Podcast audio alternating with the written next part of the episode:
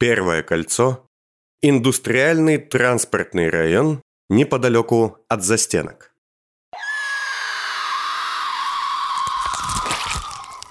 Даже Людвигу Тафушу, видавшему жуткие смерти, стало не по себе, когда он увидел, как последний умирающий от марионеточного газа человек буквально вырвал себе челюсть, захлебываясь в собственной крови. Члены мелкой банды, ходившей под пастью, а также несколько случайных прохожих, в том числе двое детей, от воздействия конвульсионника быстро превратились в скульптуру, запечатлевшую чистейшую человеческую агонию. Акт 2. Интерлюдия 110.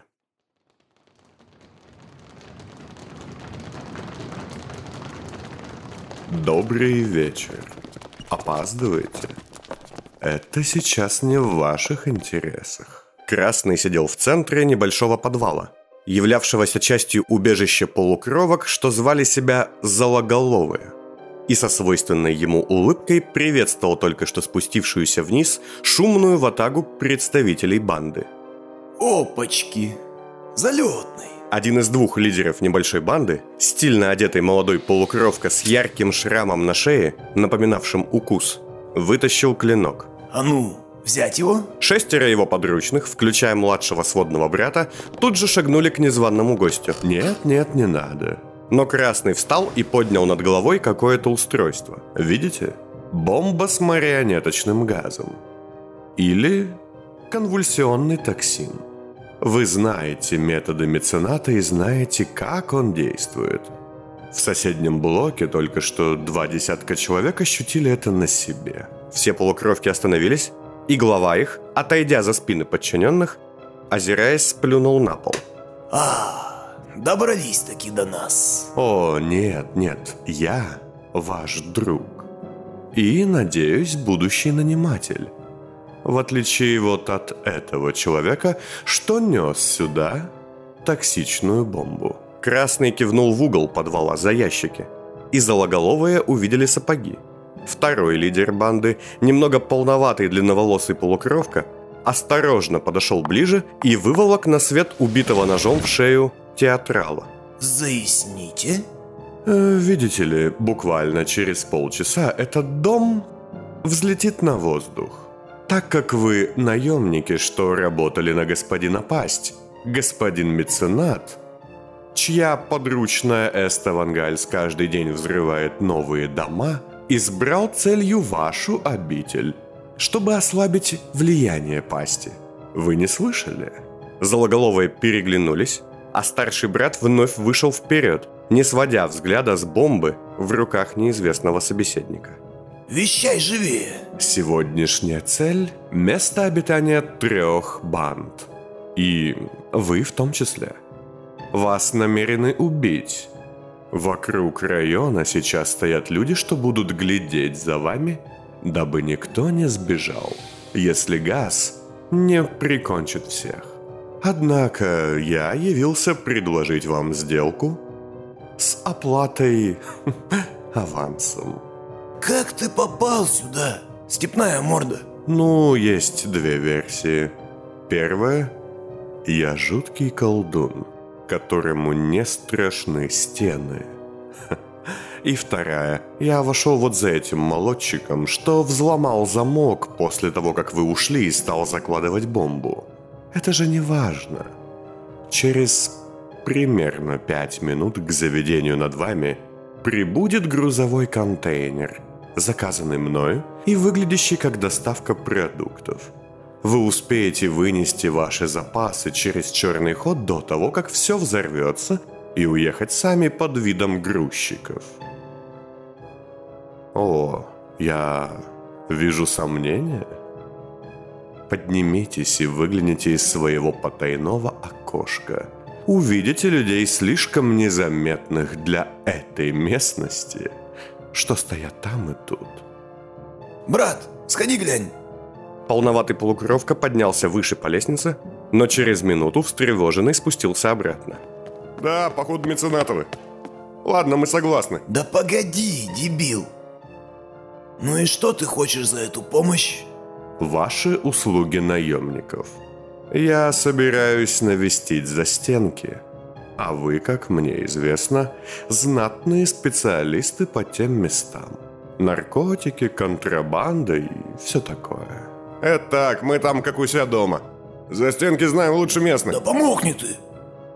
Для найма нас такой помощи маловато. Я же сказал, это лишь аванс. А после дела 10 тысяч каждому. Полукровки снова стали переглядываться. Но в основном все смотрели на своего лидера со шрамом на шее. Ну или я могу уйти. Сиди. Ладно. Давайте собирайте хлам живо. Зологоловые бросились собирать все самое ценное, а их лидер шагнул к красному. Сам кто будешь? Как связано с пастью? Скажем так, я... Я его зять. Зять, зять. Что с тебя взять? Еще две минуты спустя, собрав наиболее нужный хлам из схрона банды, все зологоловые сгрудились в подвале. Готово. Только это, с живцами беда. Твою мать. Я и забыл про них. Какие-то проблемы? Да, но не твои. Ну пусть знает. Мы можем взять еще людей. Сколько влезет в заказанный тобой ящик? А что такое? У нас там есть кто, в дальней комнате. Второй глава банды кивнул куда-то во тьму. Пять штук. Сможем их увезть? Кто такие и зачем? Я не слышал, что у вас в банде пополнение. Не твое дело. Да бабы, горнячки. Ну, надо взглянуть, думаю. Красный шагнул было в сторону дальней части убежища банды, но полукровка со шрамом на шее остановил его. Обойдешься. А кто они? В чем их ценность? Там у клана одного какая-то мутная тема. Всем сказали, валите в бок, и они потекли кто куда. Мы нескольких изловили, взяли себе. И зачем? Богатые любят диких да запретных, нетроганных. А, понял. Горнячие шлюхи-рабыни. Скука. Нет, я не думаю, что мы можем их взять. Я договорился на определенное число людей. Однако нет смысла волноваться. Этот взрыв явно уничтожит следы вашей маленькой шалости. Просто заприте подвал и уходим. Их тела никто не найдет. Дело болтает, некуда их совать сейчас. Сказал глава банды, и его сводный брат, звякая ключами, быстро побежал в дальнюю часть подвала, запирая замок. Ну, тетеньки, звеняйте, мило оставаться. Погнали, зологоловые! Красный повернулся к лидеру. Так мы заключили сделку? Посмотрим, когда едем. Шагай! Еще через полторы минуты вся банда прошла через служебное помещение заведения, расположенного над подвалом, что занимали зологоловые.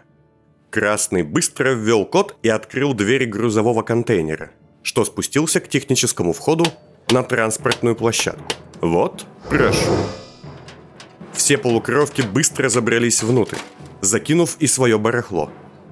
Что ждешь? Красный же, стоя в дверях, мешкал. Я думаю. Что ты думаешь? Двигаем! А, все же, пожалуй, нет. И он захлопнул дверь, перед этим швырнув внутрь бомбу с марионеточным газом. Быстрыми щелчками нажав на кнопки внешней панели, он отправил контейнер по адресу, а сам бросился назад.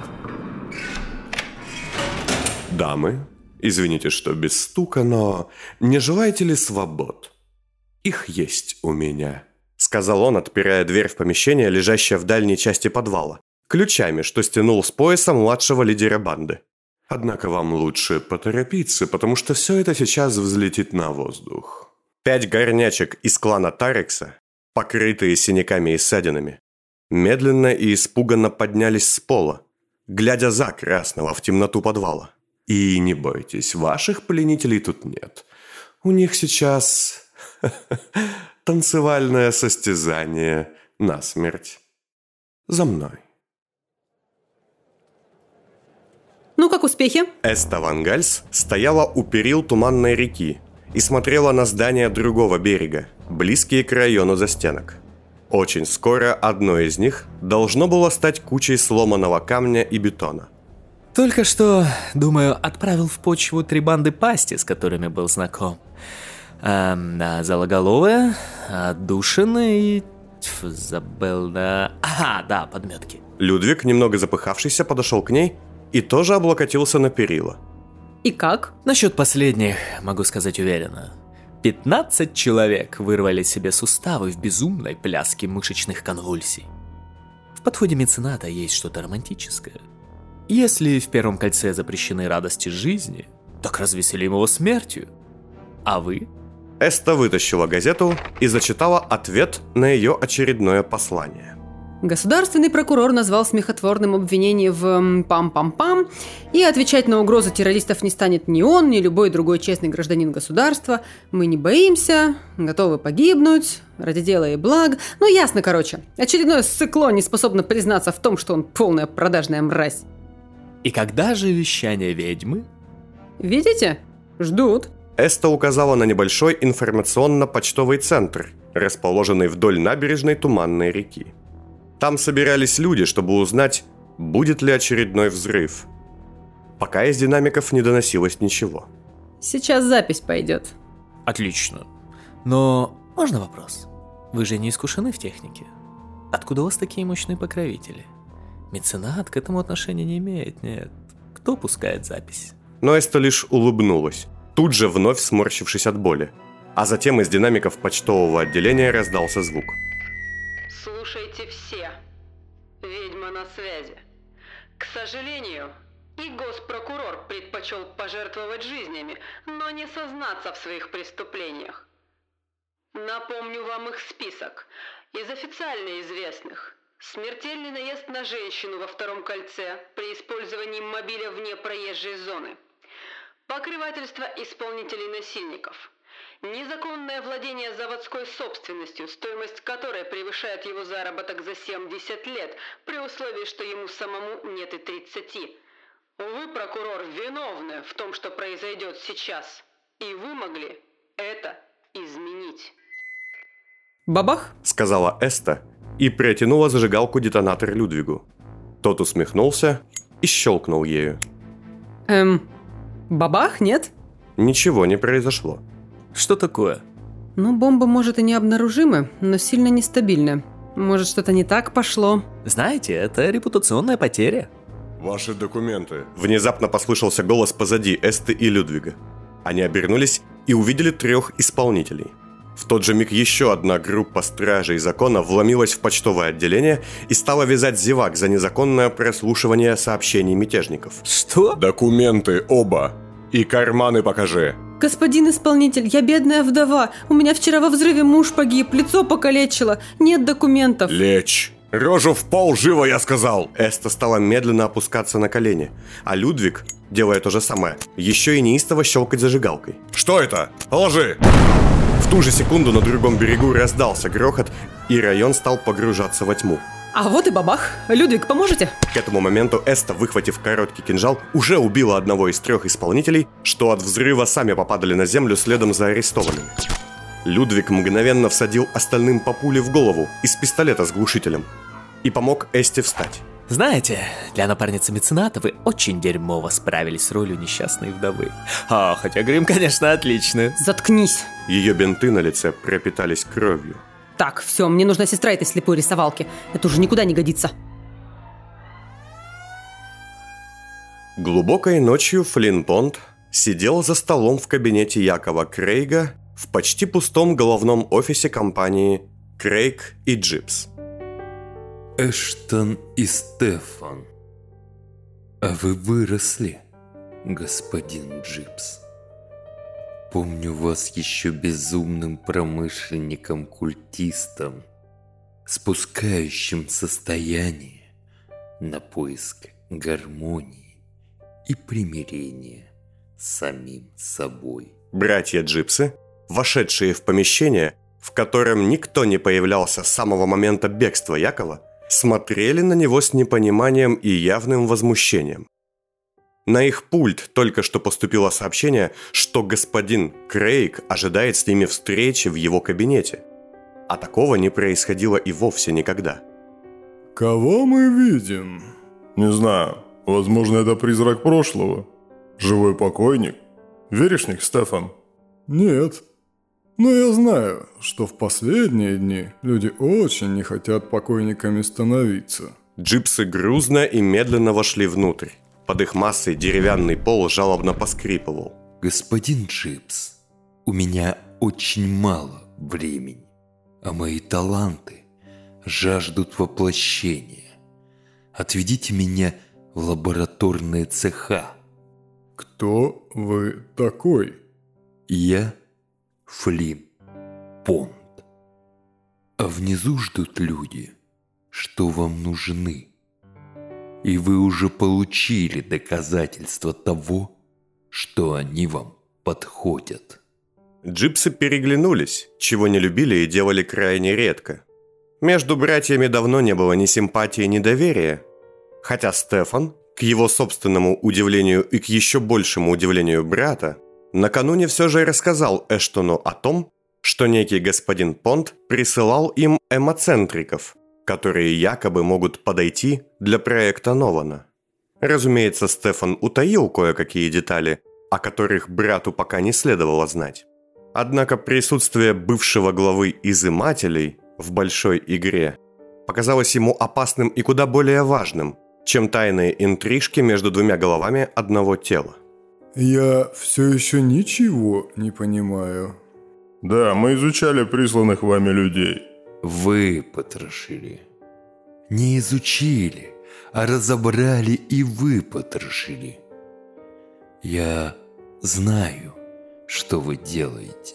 Вы ничего не знаете. Слушайте, я слишком много времени потратил на чужую глупость. Давайте по пунктам. Понт встал и, оперевшись на стол Крейга, который был завален покрывшимися уже пылью бумагами, сделал шаг вперед. Во второй руке он подкинул свежее зеленое яблоко. Вам обещали людей из ГСУ, людей с одинаковым типом мышления. Зачем? Затем, что вы хотите создать уникальное существо. Не бессмысленных артефитов, которые просто машины для убийства с гнилым человеческим безумием внутри. Людей нового порядка, скажем так. Понт встал у стены, на которой крепилась выдвижная панель с изображениями для презентаций, и, потянув за кольцо, выдвинул большой слайд со схематическим прототипом Нолана. Но вам нужны люди, которые обладают определенными параметрами, синхронными, потому что собирать каждого нового уникальным дорого, долго и нелепо. Вы не мануфактура, вы конвейер. И я даю вам таких людей. Можете проверить каждого, можете позвать мастихина. Они подойдут вам. Джипсы молчали, каждый думая о своем. А Понт же, явно довольный эффектным появлением, сел на край стола и стал разглядывать яблоко. Как забавно Холст решил поступить. Пообещать каждому то, что им надо. В обмен на участие в создании нового мира. Одной – академии, второму – вечную жизнь, третьему – защиту. А вам с помощью ваших же технологий хм, он взял со стола нож для резки бумаг и, положив яблоко на какие-то документы, разрезал его надвое, глядя на джипсов каким-то хищным взглядом. Он не дает никому ничего того, чего у человека не было бы шанса достигнуть самому. И делает вид, будто ваши возможности – это его подачка. Гениально. Так, я устал. Новая пустая пафосная болтовня и не моя. Скучно. Надо звать охрану. Излишне. Вам уже нечего терять. Это ваш последний шанс, господин Джипс. Либо они, либо разорение и позор. Вас задушат конкуренты. Даже если вы говорите правду, этого мало. Именно. Нам не хватает кое-какого специалиста. Якова Крейга. С его знаниями и талантами. Как разобраться в его чертежах? И Понт поднял со стола кипу бумаг, которые посыпались на пол. Как проникнуть в его кабинет? Он кивнул на дверь, и только сейчас Эштон и Стефан поняли, что даже они не смогли взломать замок в свое время. Даже как открыть его сейф? Понт стукнул по стене кулаком, и отъехавшая вверх панель обнажила металлическую дверцу с кодовым замком. Изыматель пробежался пальцами по кнопкам, как по клавишам, и замок щелкнул. Ха. А он ведь и правда его уничтожил. Идиот. Сказал Понт, увидев внутри сейфа устройство для хранения мемории. Разумеется, пустое. А джипсы не выдержали и грузно шагнули к нему. Что вся эта клоунада значит? Потрудитесь говорить нормально, Понт. Вы залезли сюда без дозволения. И шаритесь в вещах нашего партнера, как крыса в помойке. Крыса? Не смей называть меня крысой. Жирный двухголовый мутант. Понт, озлобившись, сам зашагал навстречу джипсам. Те оторопели, а затем выбросили вперед свои огромные руки. Стефан влепил Понду кулаком в лицо, а Эштон схватил изымателя за грудки. Давненько я не мел кому-то бока, Эш. Согласен, Стеф, в последние дни все совсем оборзели. Берите руки, выродки. Но джипсы играючи подняли Понда над полом, не давая ему и шанса дернуться. Силы в двухголовом теле, что всю жизнь заботилась о своем здоровье и развитии, было чудовищно много. Джипсы еще в бытность родней Болда легко побеждали господина Пасть в состязании на руках. Причем как правой, так и левой.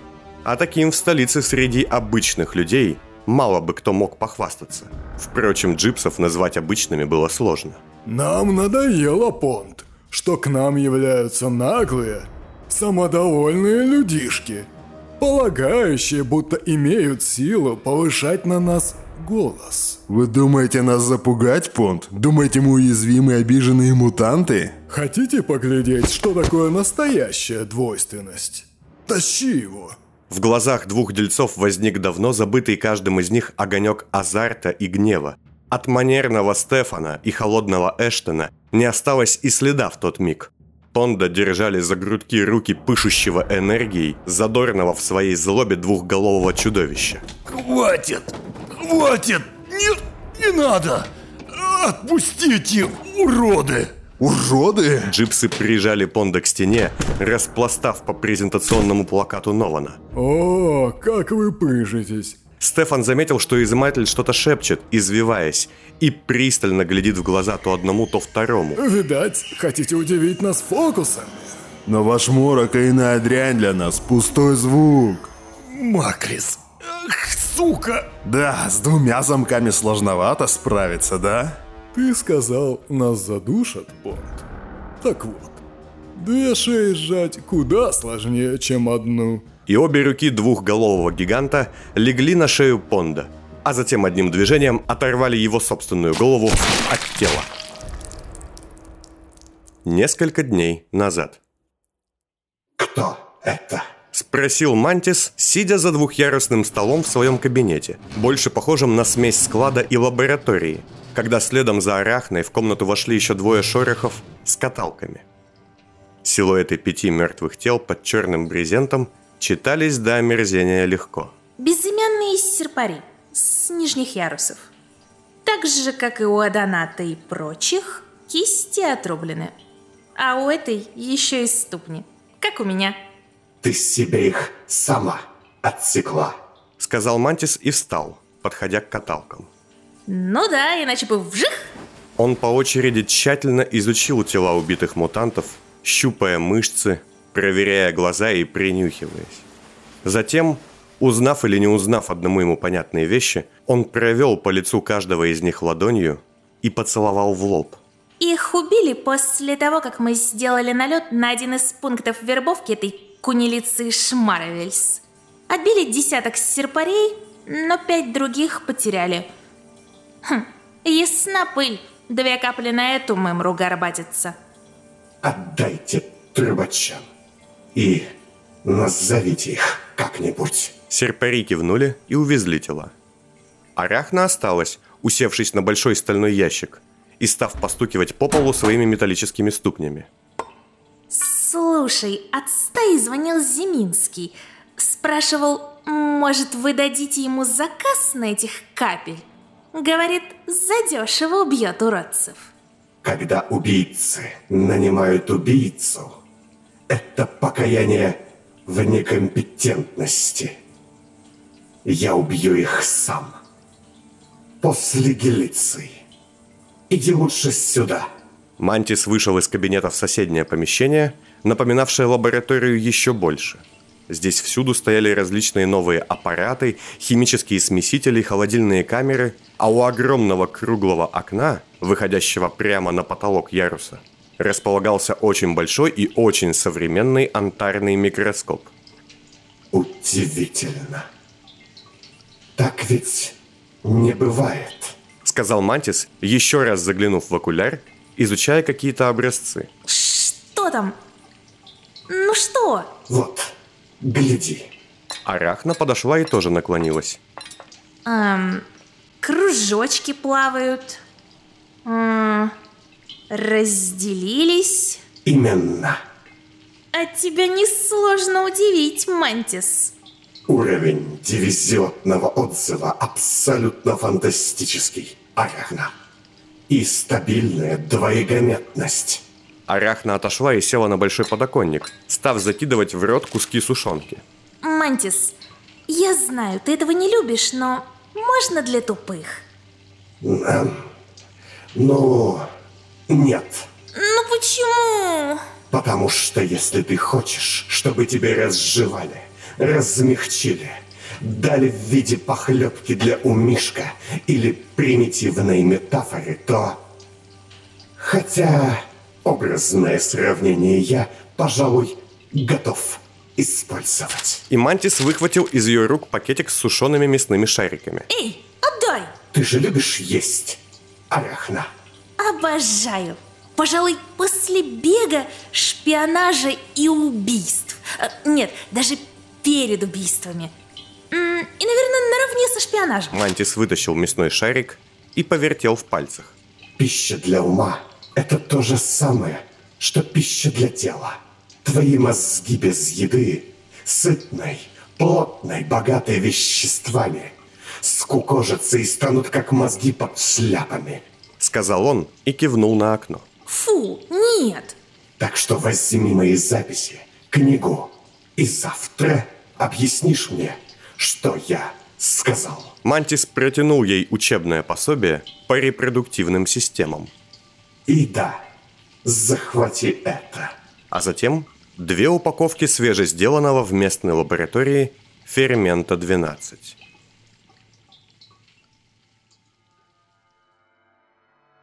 Знаешь, Стефан, когда мы его...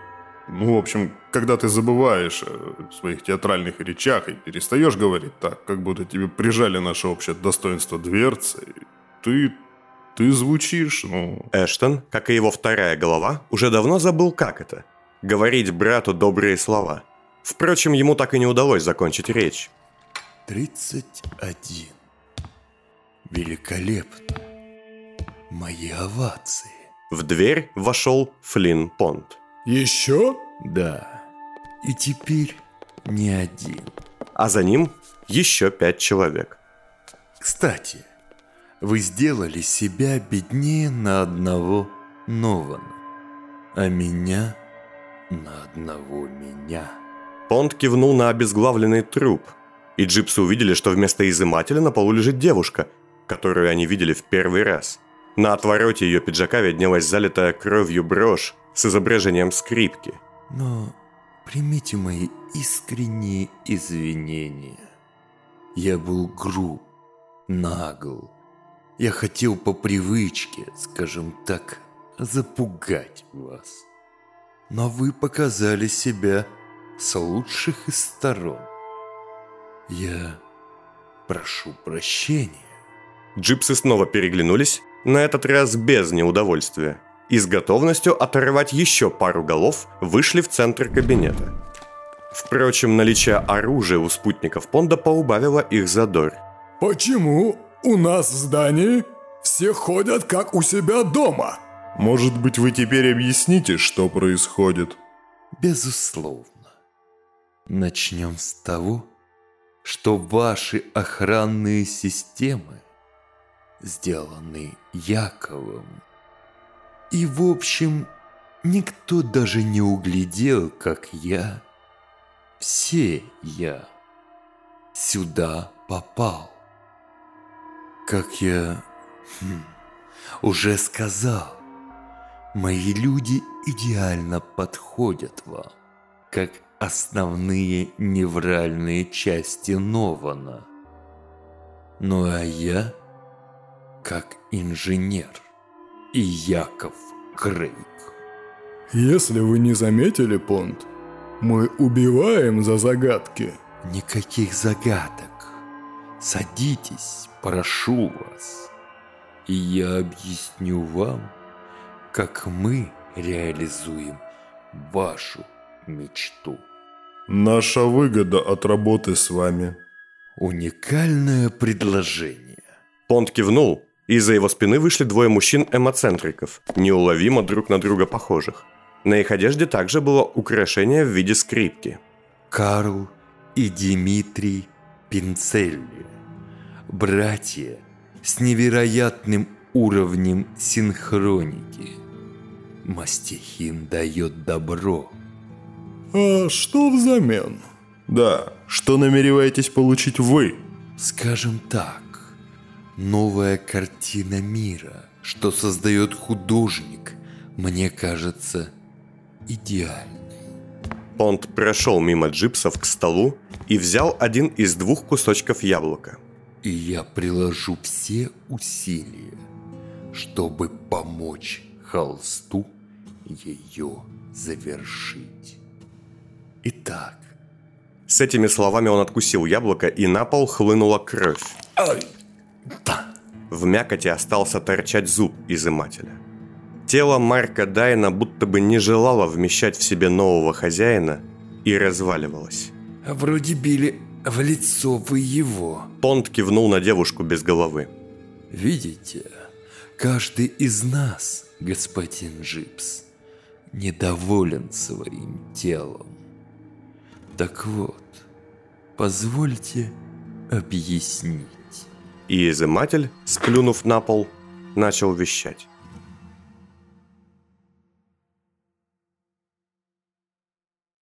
На следующий день после беседы Мантиса и Арахны. Ты почитала? Да, я не хотела, но пришлось.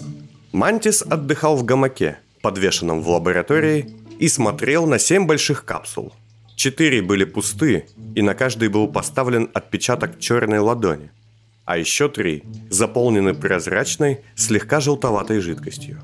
В ней, покачиваясь, опутанные проводами и капельными шлангами, плавали три голые серпарки с отчетливо очерченными беременностью последних стадий животами.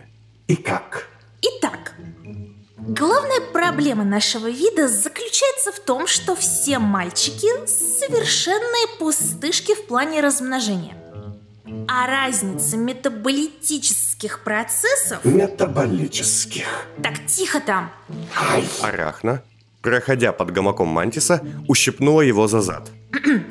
Разница их со степняками, горняками и прочими ками, всеми этими шляпками столь сильна, что зигота распадается совершенно до запуска нормального дивизиатичес... дивизиатического процесса. Молодец. Однако при определенных химических процессах неоднократно были фиксированы случаи успешного редукциона при комбинации серпарь-трубач. Я там, кстати, почитала твои заметки. Выходит, так делают светлячков? Я не знаю. Мне думается, что да. В любом случае это не наша опция. Почему? Агрессивность, патологии организма, полное отсутствие высокого интеллекта. Шляпы полагают, что трубачи – животные, но мы это знаем. А вот светляки – это просто злобные инстинкты. Ага, ненавижу их. Ах. Еще отдельной веткой можно выделить плоды комбинации трубач-старый гражданин. Мы не упоминаем Молохов. Мантис по-животному изогнулся и через голову очень ловко и быстро встал на ноги. Эта его гибкость всегда удивляла Арахну, знающую легенды о его возрасте. Ладно, ладно. В общем, если я тебя верно поняла, в организме этой тушки ты нашел рабочие процессы, которых не хватает нашим мальчикам, чтобы у всех нас могли появляться отпрыски. Он что, выходит, рожденный серпарь?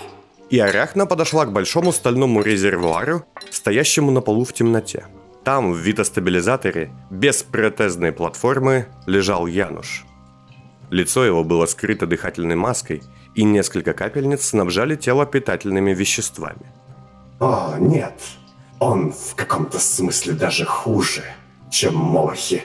Авторитетность древнего в нем помножена на сильнейший ум и хваткость, плюс исполнительность. Но вот у этого отдельного очень высокие показатели самоидентичности и эгоцентризма. Его сделали по шаблону, да, но со множеством новых добавок. Сделали? Арахна села на край резервуара и ткнула пальцем Януша в грудь. Карлик, не приходя в себя, поморщился. Без ног он выглядел совсем маленьким, как ребенок. Да. И он своей уникальной биологией поможет нам запустить процессы, о которых я давно мечтал. Но как? Мы что, будем через аппараты Камиллы делать из него вытяжки и вкалывать нашим девицам? Его надолго не хватит. Нет. Мантис подошел к окну и сел на колени, уперевшийся лбом в стекло и глядя вниз, в туман второго кольца. Моя мечта, Арахна, это жизнь. Этот город, он мертвый. Он не хочет жить. Все эти контейнеры, воздушные системы, подземные водные тоннели. Это же все как у господина Януша, аппарат искусственного жизнеобеспечения. Город лежит и не может вдохнуть в себя новой, полноценной жизни. Я люблю, когда ты философствуешь. Это долго и немного скучно, но красиво, как театр. Арахна села рядом. Все эти шляпы, они как больная кровь. Они текут по его венам, не зная куда и зачем. Нет обновления, нет развития. Цикл гибели. Однажды город попробовал создать что-то новое. Получились они. И Мантис взглянул выше, совсем под потолок яруса, где висели старые контейнеры временного содержания, в которых когда-то жили трубачи, по полдня глядевшие на мир из замочной скважины, и еще полдня работавшие на строительных назначениях. Но это было для него слишком радикально, слишком чуждо. Мне кажется, он их испугался – а они... Они, конечно, истинные дети его города, но им же и нет до него дела, как нет дела детям до своих родителей. А вот мы... Мантис повернулся на Арахну и взял ее лицо в ладони. Мы не мутанты. Мы гибриды. Смесь вечных пленников, первых детей этого города и чуждого внешнего элемента – но именно так и создается новое, Арахна. Мы быстры, как свежая кровь. Мы быстры, как мысль. Да, мы... Вы, не я. Яркие вспышки. И быстро сгорающие. Даже те, кто долго тлеет, как я. Мне не нравится драма, Мантис. Арахна отстранилась. Ей было не по себе. Я умираю, Арахна. Уже очень давно очень долго. И я не хочу закончить свои дни, как мой брат, ползая где-то в низовье, как вампир, сося чужую кровь. Я стал слишком похож на шляп. Фу, чушь сказал. Тихо. Я как шляпа. Большую часть жизни я занимался лишь тем, чтобы ее продлить. Я жил, чтобы выжить, а это нельзя. Но мы свежая кровь города. Мы не имеем права стать тупиковой веткой. У нас есть обязанность стать новой жизнью. И он, этот удивительный человек, нам в этом поможет. Закончил Мантис, глядя в сторону Януша. Но ведь... Но ведь все равно это будет искусственно. Даже если синтезировать из него гомогены и стимулировать митоз... Нет, миоз. А, я запуталась. Нет, тихо. Я долго работал над тем, что было ошибочным. Я хотел заставить наших девчушек вынашивать нечто чуждое, добытое извне. А сейчас я понял, как все было легко и как я ошибался. Погляди еще разок. И он вновь пригласил Арахну к микроскопу. Ну, я не думаю, что... Стоп. На этот раз она поняла. Партеногенез. Партеногенез? Серьезно? Именно. Новый виток. Для нас это возможно. И это бесконечно прекрасно. Мантис сел за стол и что-то подкрутил в своей дыхательной маске. С помощью машин Войнич я возьму образцы из этого господина и синтезирую уникальный агент, который, подобно вирусу, мы разошлем всюду. Но это же не свойственно млекопитающим. Уровень отклонений, мутаций... Трубачи появились на свет спустя множество циклов уродства, болезней, отклонений. Но они выжили. Они стали полноценным видом. Ага, и до сих пор живут как коллекторы. То внутри клеток запертые сидят, то ворон жрут и слова не скажут. Ну, твой папашка, кстати, был не из таких. Знать его не знаю и не хочу. Продали меня как кусок вырезки. Убила бы. Боюсь, уже поздно. А ты жалеешь? Нет. Так все же, партеногенез? Мы уже имеем прямое доказательство возможности этого, благодаря отцу. Неважно, организм этого супчика Януша болен, в нем патология. Но то, что убивает его, что заставляет его тело жрать самое себя, оно же и позволит нам, в виде штамма, зажечь искру новой жизни. А как мы это будем распространять? Куча серпарей уходит к этой, как ее, Макрицы Брауншвельц, и потом им обещают кушать, дружить и веселье. А мы что? Эй, бабоньки, айда рожать, Мантис угощает? Не совсем. И Мантис поставил на стол свежую партию пружины. Препарата «Фермент-12», который шорохи стабильно продавали серпарям по всей столице уже не первый год. Гениально! Ты гений, Мантис, я тебе говорила! Пожалуй, я опять влюблюсь в тебя. Успокойся. И помоги лучше сменить Янушу вещества.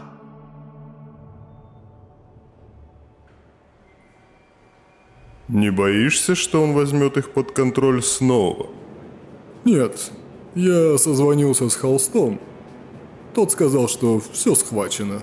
Эштон и Стефан стояли на балконе стерильного цеха своей фабрики, а внизу Понт в окружении недоумевающих, но не задающих вопросы специалистов организовывал работу над завершением проекта «Нован».